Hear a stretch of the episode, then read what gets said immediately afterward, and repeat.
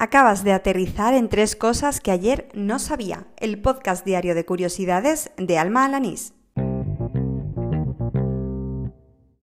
Este es el episodio número 28 del podcast, el correspondiente al miércoles 9 de octubre de 2019. Hoy no me entretengo con preámbulo. ¡Al lío! Me pregunto si tú que me estás escuchando has llorado alguna vez con algún anuncio, porque en mi caso han sido muchas las veces. Y hoy sin ir más lejos. A través de Yuiso, un tuitero al que he nombrado ya en, algún otro episodio en este podcast, he dado con la campaña de la Fundación Josep Carreras eh, para fomentar la donación de médula. Fue lanzada a finales de septiembre, coincidiendo con el Día del Donante de Médula Ósea, que se celebra en todo el mundo, y su enfoque con el que hace un guiño a la aplicación Dinder, pretende llamar la atención a jóvenes eh, de 18 a 40 años, sobre todo hombres. El objetivo último de esta campaña es la de alcanzar los 500.000 donantes de médula en el año 2022. Un spot cuyo enlace a YouTube dejaré en las notas del episodio y estoy segura que no te va a dejar indiferente. Mi alma gemela pedanter, mi amigo Adrián Janet, se marcó anoche un hilo en Twitter para enmarcar. Bueno, yo que estuve de parranda después de grabar el podcast, pues he podido leerlo esta mañana. El hilo aborda las diferencias constitucionales entre España y Portugal, porque el país vecino celebró elecciones hace pues muy poquitos días. Partiendo de la base de que nuestro país es una monarquía parlamentaria y que Portugal es una república, pues bueno, pues hay suficientes diferencias. Pero yo quiero compartir un par de datos que son los que más me han sorprendido. Por ejemplo, una vez que el presidente de la república en Portugal nombra al primer ministro, su programa de gobierno se somete a votación en el Parlamento y si él no consigue mayoría absoluta, tiene que dejar el cargo. Además, eh, nuestro jefe del Estado, que es el rey, es una figura más bien simbólica y representativa.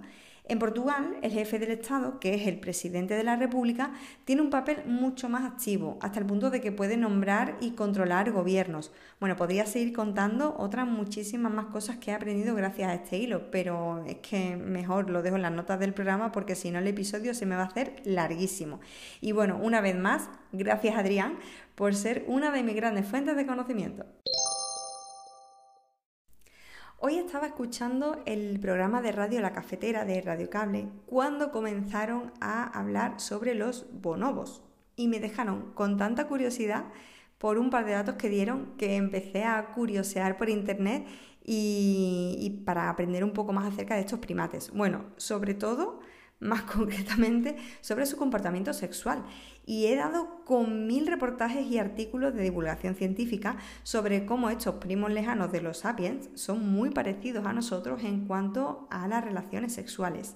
Tienen comportamientos como intercambiar comida a cambio de sexo o adquirir posturas sexuales muy similares a los humanos. De hecho, creo recordar que he leído que es el único animal, aparte de las personas, que realizan coitos frente a frente. Otro dato curiosísimo es que las hembras de bonobos practican sexo a menudo entre ellas para afianzar sus relaciones personales, para hacerse más fuertes dentro del grupo. Sería algo así como el concepto de sororidad que utilizamos hoy en día. Incluso, pues utilizan estas prácticas, las de tener sexo entre ellas, para quitarse de encima algunos machos pesados. ¿Cómo las comprendo? Y así termina el episodio número 28 de Tres Cosas que ayer no sabía, el del miércoles 9 de octubre de 2019. Me marcho recordándote que me puedes seguir en anchor.fm, en Spotify, en Evox, en Apple Podcast, bueno, en cualquier podcaster. Y en el caso de que busques tres cosas que ayer no sabía y no aparezca el programa, pues te queda la opción de añadir el enlace RSS. Por cierto, se agradecen comentarios, me gusta, valoraciones todo lo que se te ocurra en el podcaster que utilices habitualmente. A mí me encuentras en Twitter por arroba almajefi. Me encantará recibir recomendaciones, sugerencias y por supuesto nuevos conocimientos. Por otra parte, te espero mañana, no me falles. ¡Hala! ¡Con Dios!